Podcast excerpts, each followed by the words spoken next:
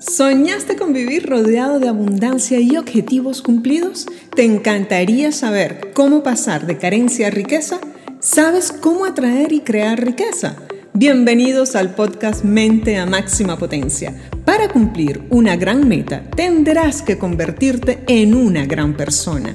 Hoy comienzas a comprender que el éxito es la realización progresiva de un propósito digno ¿Quieres cambiar tu vida para vivirla en expansión y bienestar? Si quieres hacerlo, debes aprender a trabajar con tu cerebro y así realizar la vida que quieres para ti. En el podcast Mente a Máxima Potencia te ayudamos de tres formas. Primero, cambiar tu ser para ser más feliz y sacar tus cualidades para que disfrutes de ellas. Segundo, enseñándote a ponerte en acción para hacer con tu principal herramienta, tu cerebro. Tercero, explicándote cómo aplicar las tres fases del tener, invertir, dar y divertirse. Será tan fácil y sencillo que querrás aprender más. Te doy la bienvenida a usar todo tu potencial y elevar tu mente a máxima potencia.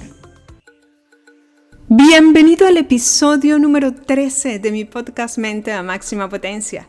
Aquí cada semana comparto contigo consejos, herramientas y estrategias para elevar tu mente, enfocarte en tus objetivos y metas, aprender a respirar, visualizar, meditar y hacer afirmaciones poderosas para programar tu mente subconsciente, conseguir toda la abundancia y prosperidad ilimitada que verdaderamente te mereces, aportando bienestar, serenidad y actitud equilibrada. Todo esto y mucho más lo tendremos en este nuevo episodio que se llama Pasar hambre pone en riesgo tu cerebro. ¿Estás listo?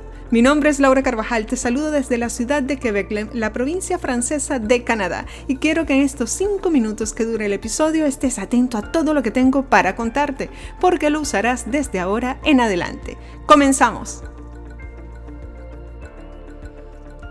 Cuando el cerebro nos pide comida, nos está enviando un SOS. Así es, un gran mensaje de auxilio.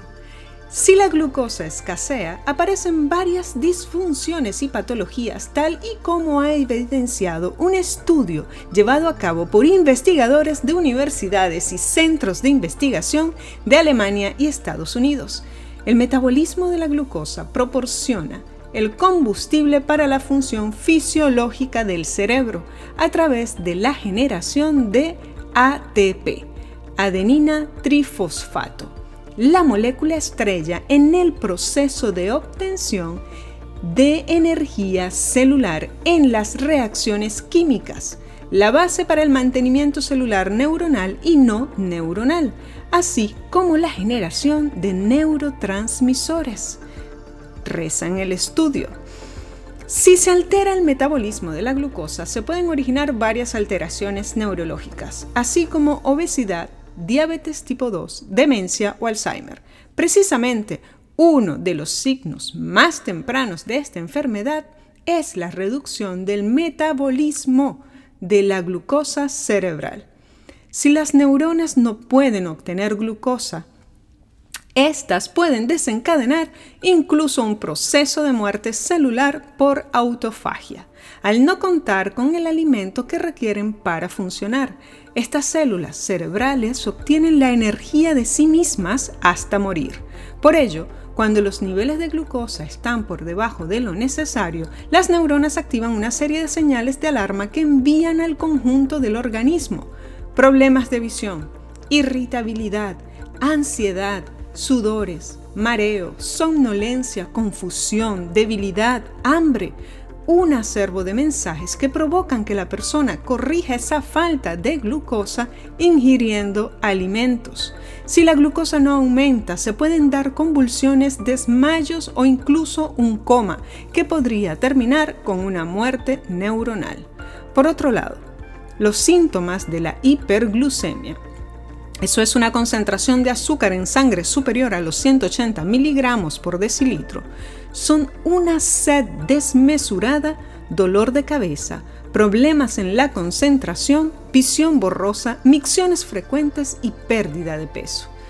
En su camino ascendente que lleva al equilibrio y por ende a la muerte, la vida dibuja un asidero y anida en él, dice Primo Levi respecto al proceso por el cual la glucosa se oxida para convertirse en energía. Sin duda, esta biomolécula es un buen ejemplo de la maravillosa capacidad del organismo de adoptar las más intrincadas maneras de aferrarse a la existencia. Si tú eres un líder necesitas energía. Si tú estás necesitando esa energía es porque estás dando todo de ti. La energía positiva que tienes viene también de lo que das a tu organismo. Si tú estás realizando visualizaciones, afirmaciones o meditación, tu cerebro necesita energía.